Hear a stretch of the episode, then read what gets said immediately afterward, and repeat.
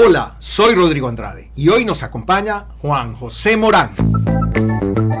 Una conversación sincera y abierta con invitados que la rompieron. Bienvenidos a la charla estratégica.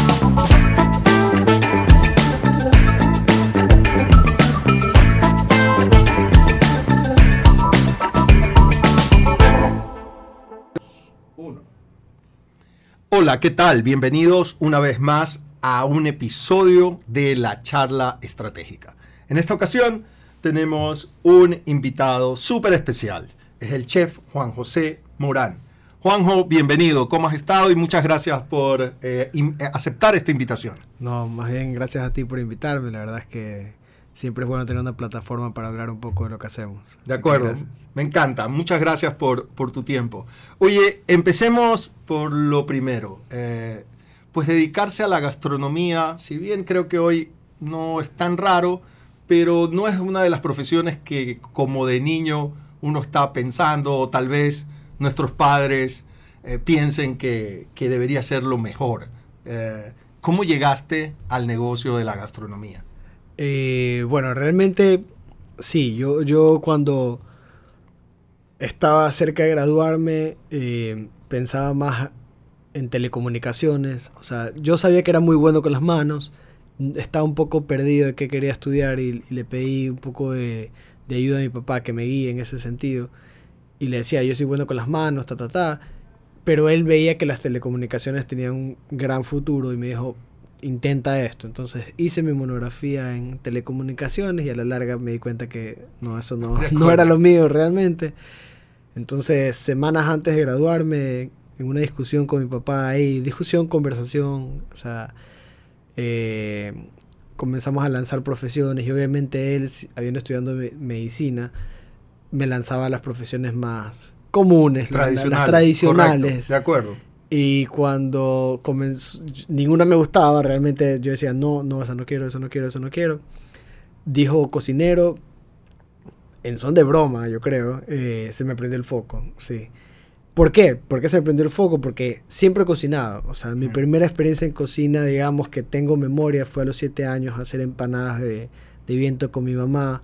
Eh, en una feria de ciencias del colegio, que era el manglar guayaquileño, hice encocado de cangrejo para, para, mostrar que existían los cangrejos en el manglar. Y no sé, siempre estuve relacionado con la cocina. Entonces creo que se dio muy natural. Bien. ¿Y, qué hiciste? ¿Estudiaste gastronomía o cómo empezaste? Estudié gastronomía aquí en la Escuela de los Chefs. En ese, en ese entonces se llamaba el Instituto Superior de Arte Culinario porque estaba, era la carrera larga. Eh, y luego terminé en Quito, en la Universidad de las Américas. Eh, pero sí, me da risa porque mi gente decía, ¿qué estudias? En la cocina, es como hacer un huevo frito, o sea, las típicas bromas que te hace la gente que no entiende lo complejo que puede ser una profesión, pero una profesión muy completa, ves costos, administración, ves incluso un poco arquitectura, porque tienes que saber el layout de una cocina, eh, son muchas cosas que ves, ves incluso marketing también, eh, y, y nada, como todas las carreras tienen cosas maravillosas, ¿no? Y cosas que que sientes que están de más, pero, pero nada, yo creo que obviamente el momento que cogí un cuchillo en la, de manera profesional o de manera, digamos, ya eh, correcta en una universidad, me enamoré por completo. Oye, ahora, eh, no sé, hace algunos años, pocos años, eh, los chefs se han vuelto como rockstars un poco, ¿no? Este, Anthony Bourdain, Ahora hay una serie, eh, The Bear creo que se llama, eh, no me acuerdo el actor, pero la he visto, no, no me enganchó, mucha gente le gusta, a mí vi unos cuantos capítulos, no sé por qué no terminé de engancharme, pero está todo este ambiente de, de la gastronomía, de chef. Eh, ¿Tú crees que ha cambiado algo? ¿qué, ¿Qué ha pasado? ¿Por qué ahora ya no vemos a este personaje como el cocinero, sino como el chef y como un tipo que es casi un artista, no un creador. Yo creo que es justamente por eso, como lo estás diciendo. O sea, siempre la comida es una necesidad, todo el mundo come, ¿no? Pero el chef quizás no fue reconocido mucho por eso antes. O sea, lo veías como que, bueno, sí, tiene que cocinar y, reconocían más al, dueño del restaurante o al, eh, o al restaurante como tal. Pero yo creo que la gente se da cuenta que cada chef es como un artista, ¿no? Y, y, y, cada chef interpreta la comida a su manera y yo creo que es eso lo que ha hecho que, ahora sean protagonistas, ¿no? O sea, porque cada uno tiene una interpretación, la comida se ha, vuelto más un tema de, de, experiencias, ¿no? O sea, si bien tú puedes comer delicioso por 5 dólares o, sin, sin, hablar del precio como tal, hay restaurantes económicos y restaurantes caros, pero yo creo que unos restaurantes simplemente hacen comida para alimentarte y otros lo hacen para que vivas una experiencia y eso ha hecho que, que, digamos, el chef se posicione como, como un artista. De acuerdo, de acuerdo. Y una vez que terminaste de, de estudiar, este, y yo recuerdo eh, haber escuchado tu nombre primera vez en un restaurante La Pizarra. Sí, eh, y fuimos varias veces con, con, mi familia. Y recuerdo sabores como de fusiones y no sé, tengo un recuerdo como de tapas con sabor ecuatoriano. Eso es lo que en mi cabeza ha quedado, ¿no? Eh, ¿Cómo fue eso? ¿Cómo arrancaste? ¿Y por qué esta fusión y esta experimentación que tuviste al inicio? Bueno, yo siempre comento esto porque creo que fue un punto de de inflexión, de cambio, digamos, en, mi vida. Eh, yo cuando estudiaba gastronomía, yo pensé que al graduarme iba a ser pizzero. Me encantaba hacer pizza, o sea, era mi pasión. Y un profesor me dijo, ¿qué vas a hacer? Justamente me preguntó y cuando le, le conté, me dijo, ¿cómo así no vas a hacer nada con comida ecuatoriana si la tienes en el ADN? Entonces yo sentí ese, ese como, esa obligación no, pero no, no, no, no creo que es la palabra correcta, obligación, pero sentía que tenía que hacerlo, ¿no? Y, entonces todos los recursos los empleé en, el, en, en, ganar conocimiento en la gastronomía ecuatoriana y todo. Y todas mis experiencias previas a abrir restaurantes fueron en eso. Tuve la oportunidad de viajar a Europa eh, y en San Sebastián me enamoré de las tapas, me enamoré de, de la informalidad de las tapas también. Entonces siempre está esa, esta cuestionante, digamos, esta pregunta de por qué la gastronomía de Ecuador no está reconocida a nivel internacional y todo. Y siempre para mí, en mi percepción, la gastronomía de Ecuador no tiene defectos, pero es una gastronomía muy barroca, muy, muy llenadora, muy, o sea, se sirve excesivo, digamos. Entonces sí veía que un turista quizás la veía como algo que puede probar poco, no tiene la opción de probar mucho porque con un plato ya te quedas lleno tres días. Un plato y es más que suficiente. Claro, entonces ahí nace el concepto de la pizarra, de mezclar el concepto del tapeo con la gastronomía ecuatoriana. Y la pizarra como tal era porque se borraba y se reescribía todo el tiempo, no, no era un poco esa, esa casualidad del tema. Sí, oye, ahora que mencionaste San Sebastián y, he tenido la suerte de, estar un par de veces en, lo, últimos años en, el País Vasco eh, y, siempre había escuchado de que probablemente era la mejor gastronomía española, no, no, había tenido la oportunidad, pero realmente me parece que sí. Eh, y, súper mm, diversa, ¿no? Desde de mar, pescados, mariscos, este, cangrejo, no me acuerdo cómo le dicen en vasco. Eh, y, luego carnes, ¿no? Unas carnes, un chuletón, que es una cosa extraordinaria. Eh, ¿qué, hay ahí? ¿Por qué, ¿Por qué se ha concentrado en ese lugar? ¿Qué crees que hay ahí que, ha hecho que, que, la comida sea tan, tan variada, tan rica? Y, es como que es algo cultural. O sea, tú hablas con un vasco y parte de, su, de lo que te está hablando es un tema de, de comida. Yo creo que son o sea, yo creo que lo que destaco de la gastronomía vasca y de, de, de, ahí es que es gastronomía de productos. O sea, ahí menos es más. O sea, es el chuletón de la vaca vieja y lo tratan como que fuera caviar. Y el marisco lo tratan como que fuera oro en polvo. En todo, todo tiene un trato muy cuidadoso eh, y, y, realmente es muy natural. Si tú ves, todo pasa, tiene un toque de brasa o un toque muy ligero de alguna cocción, e incluso algunos no sin cocción. Pero es la sencillez con que le hacen que realmente lo que tú saboreas es el producto y, el producto de altísima calidad, que eso hace, que yo creo que sobresalga sobre otras cosas. Oye, volviendo a, la pizarra, y creo que recuerdo que tenía mucho éxito, mucha gente recomendaba ir, eh, te digo, fuimos algunas veces y siempre muy satisfechos, pero la pizarra hoy ya no existe más que algo de catering que me mencionaste antes de empezar a grabar. Eh, parecería a alguien viendo de fuera, eh, ¿por qué? Si le iba tan bien, funcionaba bien, ¿por qué no mantenerse en ese mismo ah, línea? Y hoy estás en otras cosas que vamos a hablar más adelante, pero ya no estás haciendo la comida de la pizarra. ¿Por qué? ¿Por qué salirte de eso que estaba bien, eh, te iba bien?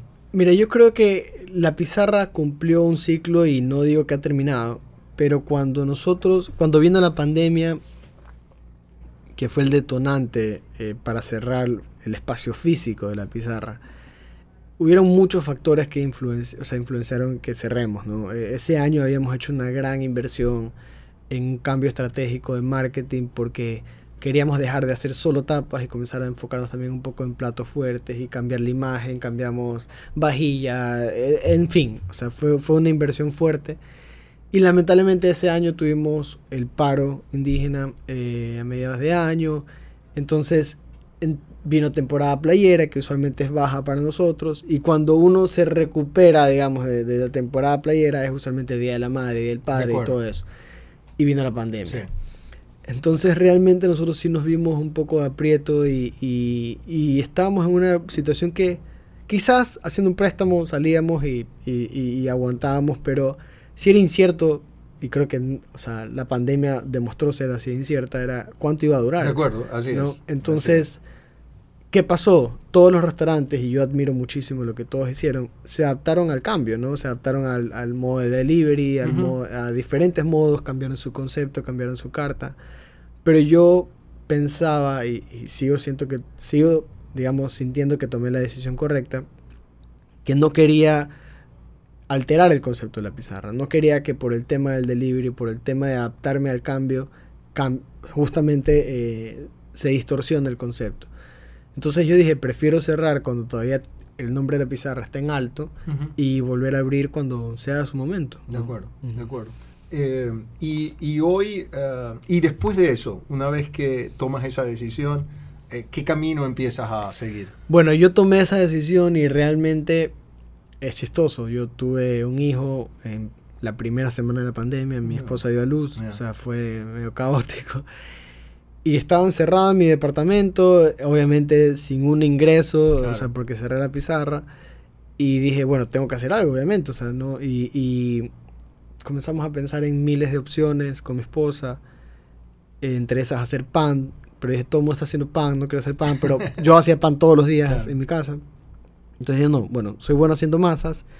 Y vuelve mi amor por la pizza después de tantos años que, que la dejé a un lado. Eso cuéntame antes de seguir, porque lo dijiste, que tu, tu, Mi pasión era la pizza y, y, nunca la... profesor o alguien te dijo que, que, deberías ir a, la pizza. Ajá, me dijo como que no debería ir a la pizza, sí, que claro. no deberías ir, correcto. Entonces, yo no es que dejé de hacer pizzas, siempre me mantuve haciendo pizzas, eh, me encantaban los hornos de leña, entonces me encantó comenzar a investigar de qué estaban hechos los hornos de leña. Eh, tuve una etapa en mi vida que fabriqué hornos de leña. Entonces cuando viene la pandemia decidí que la gente lo que le hacía falta eran experiencias, ¿no? Eh, yo creo que, que las experiencias son muy importantes y es una parte que, se estaba perdiendo, obviamente, al recibir la comida de delivery y simplemente abrirla y comerla. Y eh, creé esta marca que se llama Moran Artisan Kitchen, donde yo te mandaba una masa con su... O sea, una pizza, digamos, sin hacer, con la masa, la salsa, el queso, todo, y un instructivo. y la idea es que tú tengas una experiencia en casa, que hagas la, la pizza.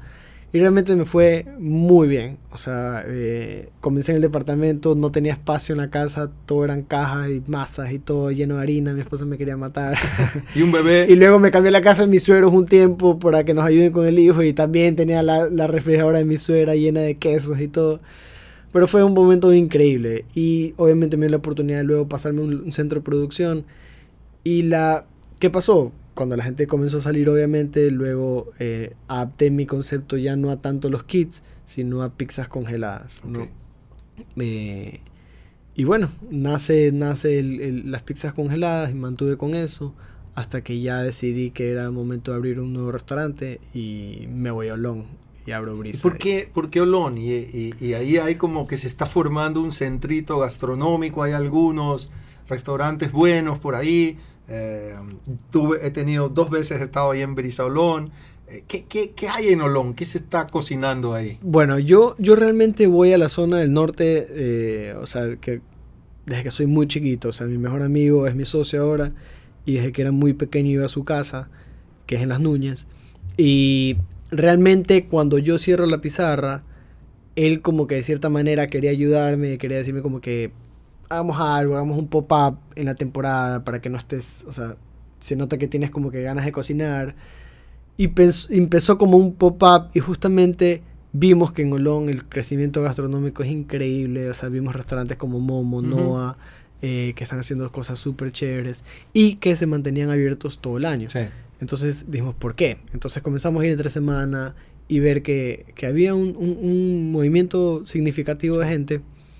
Entonces dijimos, vamos. Y, y nada, o sea, igual fue un reto porque abrimos Brisa. Brisa es un concepto que es una bracería de mar. Solo servimos pescados, mariscos y vegetales. Eh, pero sí queríamos hacerlo diferente, ¿no? Queríamos hacer un proyecto con responsabilidad social, o sea, eh, donde involucremos a la comuna, donde involucremos a la gente de la zona.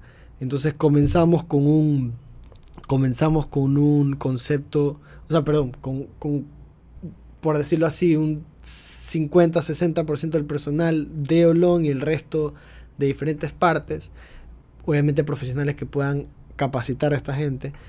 Eh, y hoy, hoy por hoy el 95% de nuestro personal es de Olón. ¿no? Eh, entonces creo que hemos logrado uno de los objetivos que teníamos. ¿Y, por, qué, por, qué, ese objetivo, más allá de okay, vender comida, algo, un concepto y una experiencia interesante, por qué también dedicarle tiempo, recursos eh, a, este tema de sostenibilidad y, de, una empresa con responsabilidad social de alguna manera? Porque yo creo que, a ver, cuando yo pasé muchos momentos de mi infancia ahí y siento que yo y mis socios sentíamos la obligación de como que retribuirle un poco a, esta, a esta comuna que nos había dado tantas vivencias de, chiquitos, ¿no?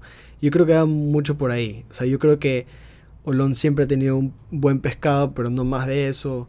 Eh, sentíamos que habían cosas que se podían trabajar. O sea, habíamos ido a restaurantes que que se come muy rico, pero faltaba un poco de servicio. Entonces queríamos ir aportando poco a poco como podíamos, ¿no? O sea, creo que Olón puede llegar a muchas cosas y se han mantenido muy bien porque la comuna ha hecho un excelente trabajo en mantenerlo súper gastronómico, súper turístico, como estas ciudades mágicas que hay en, México, algo así, algo así. Entonces, eh, yo creo que obviamente un, un, restaurante que tiene un mensaje como tal te permite crecer de mucha manera.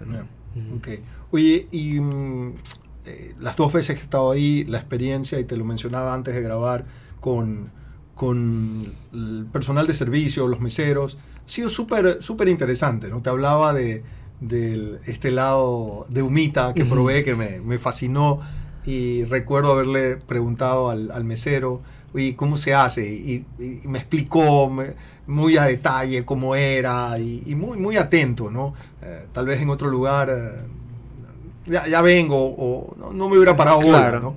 Eh, ¿Cómo, primero, por qué es tan importante que exista esa comunicación, en un, sobre todo en este negocio gastronómico, y cómo logras que, que el equipo de trabajo se involucre así y que pues tú tengas la confianza y seguridad de que van a estar atendiendo bien a, tus clientes. Sí, o sea, yo creo que obviamente nunca hay, nunca hay que dar por sentado que todo lo están haciendo bien, pero, pero yo creo que es parte de, del proceso de capacitación constante al, al, personal, ¿no? Sí hemos invertido bastantes recursos en eso. Eh, creo que es importantísimo que ellos comuniquen lo que tú quieres comunicar, ¿no? Eh, el restaurante a las finales no es nada, si yo me mato haciendo comida deliciosa, si el mesero no la sabe vender, es lo mismo que nada. ¿no? Eh, y, muchas veces, y es comprobado, una persona regresa a un restaurante si el servicio es bueno, puede no regresar, o sea, lo más probable es que no regrese si el servicio es malo, pero si la comida es mala puede regresar si lo atendieron bien, ¿no? Entonces, esas cosas son difíciles a veces de trabajar, porque trabajar con servicio más que todo en una zona de Londres donde la rotación es alta, es, es, difícil justamente poder capacitar tan rápido el personal, pero, pero yo creo que eso es nuestro objetivo número uno, ¿no? O sea, sentimos que es parte de la vivencia de lo que uno va a probar en, en Brisa. Y ahí en Brisa Olón, eh, creo que meses después, abriste Pizza la clandestina. Correcto. ¿Qué hay ahí? ¿Qué es eso? ¿Y por qué se llama la clandestina? Bueno, en verdad la clandestina fue un nombre interesante que, nace porque inicialmente eh, yo tengo un centro de producción en Entre Ríos, eh, donde hago mis pizzas congeladas, y nosotros hicimos en, plena pandemia unos días de pizza eh, como tipo dark kitchen. Entonces, como era una cocina escondida, nosotros le decíamos la clandestina. ¿sí? y cuando abrimos en, en Brisa, sí dijimos, queremos que sea más disruptiva, o sea, Brisa obviamente no es que es un fine dining, pero sí es un lugar donde vas a comer bien. Eh, y sí queríamos que este lugar sea mucho más casual. Queríamos que haya ese contraste que sin brisa están comiendo elegantes, acá están en pantalón de baño o skate y lo que sea. Y, entonces queríamos ese, ese, ese, ese tono clandestino, ¿no? Entonces va por ahí. Y básicamente es una pizzería eh, con pix, la masa, nuestra masa es hecha de masa madre, larga fermentación, ingredientes super premium, eh, que eso es lo que yo creo que la diferencia más que otras cosas. Eh, son pizzas estilo napolitanas, también hacemos pizzas estilo americanas como la New York Slice cuadrado y el New York Slice triangular. Y realmente es muy bueno. O sea, yo amo ir al fin de semana long y comerme una pizza en la carretera. Oye, este, ah, metámonos un poco más en las pizzas. Este, mencionaste pues que tenías este taller en Entre Ríos eh, y hace creo que menos de un año, eh, un año, eh, con mi esposa hicimos un taller contigo ahí en, ese taller ah, para aprender a hacer pizzas napolitanas. La verdad que la, pasamos muy bien y, aprendimos bastante. A mí mm, me sorprendió mucho eh, que la pizza al final se hacía muy distinto a lo que nosotros veníamos haciendo, ¿no? Y tal vez eh, más simple, pero más, no sé, como con más método pero al final, menos pasos, pero, pero muy rigurosos, ¿no? Y con un método, y, sí, la verdad que funciona muy bien. ¿Qué, cuéntanos un poco de, las masas, eh, qué es esto de la masa madre, eh, las distintas que hay, un poco para que también eh, a ver si se animan y, aprenden pizza. Yo, yo aprendí pizza, pero creo que aprendí varias cosas más en, ese, en ese taller. No, ah, bueno, es chistoso. Yo comencé a hacer estos cursos. Eh, en ese local antes había un coworking de cocina y, y, me invitaron a hacer un curso de pizza y ahí fue el primer curso que hice y luego por cosas de la vida, del destino, yo cogí ese local luego para mí y la gente comenzaba, le escribían a los antiguos dueños a preguntar si iban a hacer más cursos, más cursos. Y el dueño me dijo, oye, ¿cómo, ¿cómo así no das clases? O sea, aprovecha ese espacio, que es increíble, la gente todavía nos escribe. Y bueno, voy a hacer un curso de pizza. Y a la gente le encantó. Entonces lo sigo haciendo justo, no sé, dos fines de semana. Pero, pero lo chévere es que yo lo doy como yo hubiera querido que a mí me enseñen las cosas, ¿no? Entonces hay una parte teórica y eso la gente no sabe. A veces cuando, cuando yo doy el curso, la gente piensa que se va solo, o sea, es como que, ah, voy de cháchara y no sé. Eh, y tampoco es que es solo teórico, pero, pero es importante esa parte y yo creo que la gente, y por eso lo doy al inicio, porque la gente como que llega y dice, ah, ok, esto es más serio de lo que pensé. Sí, claro, sí, sí, no, es muy serio. Así. Y bueno, y luego después te divierten y obviamente te pongo vinito y, piqueos para que te relajes, pero, pero la idea es que te lo tomes en serio porque, a ver, yo aprendí a hacer masas con unos panaderos como te digo, yo hago pizza desde que tengo 16 o, 14 años. Eh, pero realmente yo creo que aprendí a dominar la masa madre con unos panaderos de Quito que, que tienen una panadería que se llama Le Artisan. Ellos vinieron a dar un curso acá a Guayaquil. Y cuando hice el curso con ellos, entendí muchísimo de la masa madre y la importancia. A mí, una pizza comercial cualquiera, sin decir nombres, eh, me cae muy pesada, ¿no? Porque son pizzas de fermentación muy rápida, entonces no las puedo digerir bien, me inflo como globo. Entonces cuando aprendí a hacer pizzas con masa madre, para mí me cambió la vida, ¿no? Y, por eso enseño, yo enseño a hacer las masas con, tres diferentes tipos de fermentación, o sea, con levadura comercial, como sea. Al final es el que decide, eres tú, pero siempre voy a ser un precursor de que, de que uses masa madre, ¿no? Como que yo creo que es lo, lo que yo quisiera que uses. De acuerdo. Y, y es, un, es, un, arte, ¿no? Es un organismo vivo. Yo lo tengo vivo hace más de 6 años. Los que me regalaron lo tenían hace 15 y los que se lo regalaron a ellos hace 35. Y la idea es que lo que yo se lo regalo a los alumnos que van, ellos lo mantengan vivo. Claro, ahí un, un, poco le regalaste a Erika, mi esposa. Y como te mencionaba también antes de empezar a grabar, lo tiene ahí. Yo creo que ha pasado más de un año y, ahí está, y se hace pan y pizzas eh, en la casa y, la verdad que, que, a mí me, sorprendió mucho, aprendí, aprendí muchísimo. ¿Y crees que, crees que es algo mucho más, no sé, más, eh, más simple? Hay, hay que formular, hay unas medidas muy exactas de cada uno de los ingredientes hay eh, maneras de amasar. Me acuerdo que explicabas muy bien cómo estirar la, pizza, no, no, dañarla tampoco. Si la, a, veces eh, pensábamos, yo no sé, películas, quién sabe qué, que hay que amasar mucho. Duro, claro. No sé por qué eso está metido en, el inconsciente de la gente y más bien no es tanto, no, es poco, hay que tratarla con, cariño a la masa y, tener mucho, mucho, mucho cuidado. Este, ¿qué, planes tienes a, futuro? ¿Qué otras cosas se te ocurren para, para el futuro?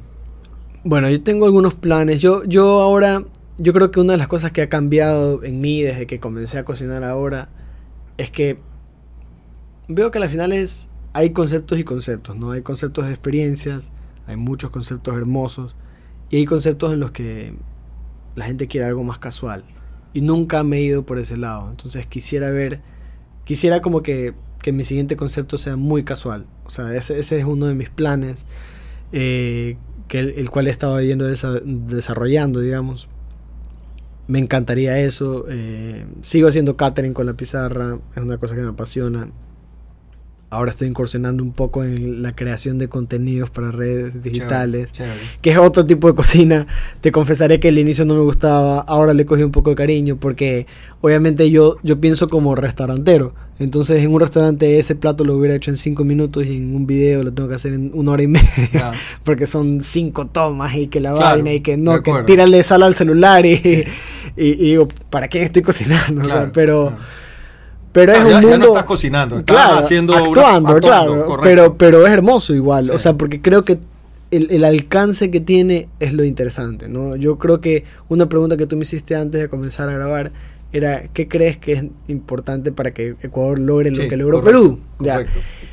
Yo creo que es muy importante saber dos cosas.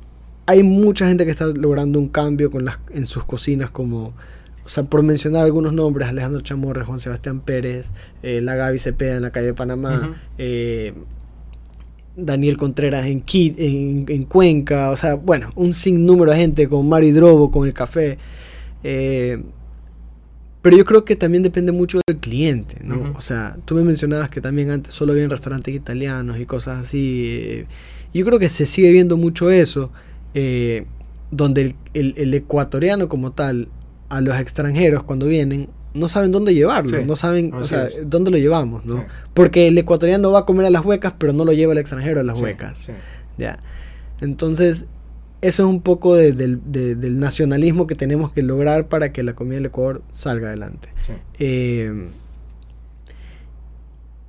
y no, bueno, se me fue un poco la idea en ese sentido porque yo creo que yo creo que ahora el Ecuador lo que necesita justamente es jóvenes que sigan apostándole un poco a, esas propuestas, ¿no? Eh, eh, aquí en Quito, en Guayaquil, lo que sea. Cuenca también. Cuenca hay, o sea, yo, yo me impresiono. Yo digo, y no, no, no quiero decir, o sea, en Guayaquil hay muy buenas, muy buenas propuestas, no, no estoy diciendo lo contrario. Pero en Quito y Cuenca yo veo propuestas de gastronomía ecuatoriana de autor mucho más abundantes, ¿no? O sea, eh, Cuenca, siendo una ciudad pequeña, tienes unos ocho restaurantes increíbles de, comida ecuatoriana de autor. Eh, Quito ni se diga, ni siquiera creo que los alcanzo a contar. Eh, y Guayaquil tiene pocos, tiene, pero tiene pocos, ¿no? Y para una ciudad donde el guayaquileño es amante de la comida guayaquileña, ¿no? No hay tantos, ¿no? Hay huecas excelentes, restaurantes tradicionales excelentes, pero falta esta innovación. De acuerdo. Y esto, eh, hablábamos un poco y lo mencionaste, lo comparaba con, con lo que hizo Perú eh, muchas veces se dice que tenemos muchísimos ingredientes, muchas ofertas, mucha variedad de comida. Además tenemos algo que creo que es muy especial, una comida de la costa muy marcada, muy con eh, ingredientes de mariscos, pescado, verde, el arroz. Eh, y en cambio te vas a la sierra y es el cerdo, la papa, el maíz. y en país muy pequeño. Claro. ¿Qué, más se podría hacer? ¿Cómo potenciar? ¿Qué, algún ingrediente que haya faltado para realmente que la cocina ecuatoriana se empiece a ver yo creo que, diferente? Yo creo que, a ver, eh, Ecuador todo, todo, mm, ha intentado algunas estrategias. Eh, pero yo creo que Ecuador tiene que justamente mostrar no solo un producto. O sea, Ecuador no puede decir yo soy el país del camarón o el país del chocolate o el cacao. Porque no es la manera de llegar. Yo creo que Ecuador tiene que mostrar lo biodiverso que es. O sea, que eso me ha pasado. Cuando han venido chefs invitados a congresos y he tenido la oportunidad de estar con ellos, he podido como que de cierta manera apreciar la perspectiva de ellos en nuestro país. ¿Y qué es lo que ellos sienten? Que estamos viajando de Guayaquil a Cuenca en, una van.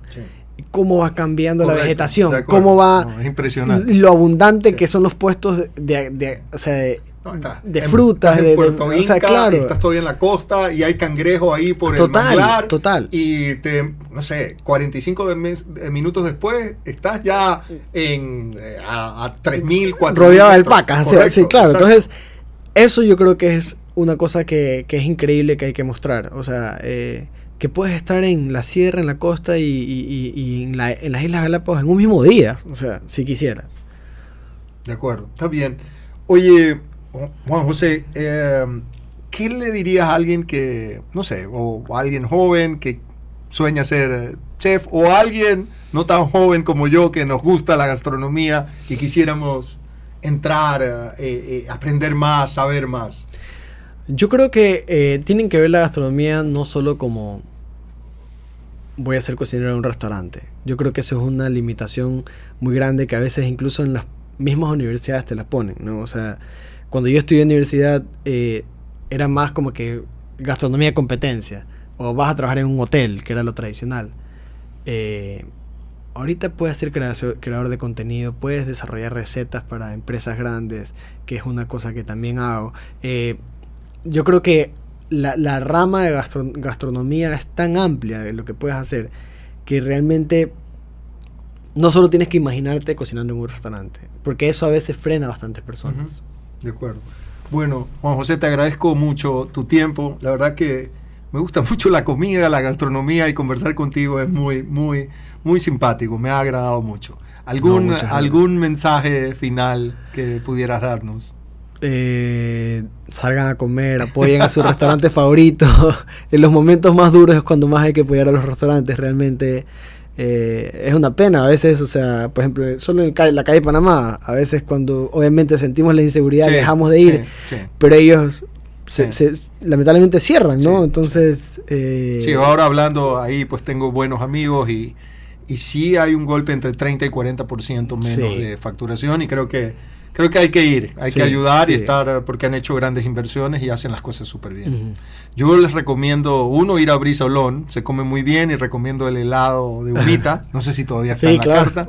Y eh, un buen Negroni también hay, me, gusta, me gusta mucho. Y, y, el, y el curso de pizza vale la pena, es divertido y creo que se aprende bastante. Así que ahí para, Que, para que lo aprovechen. Mil gracias, Juan José. No, gracias a ti. Gracias por escucharnos. Te recuerdo suscribirte a las plataformas Spotify, Applecast y Googlecast. Y así no te pierdas de ningún episodio.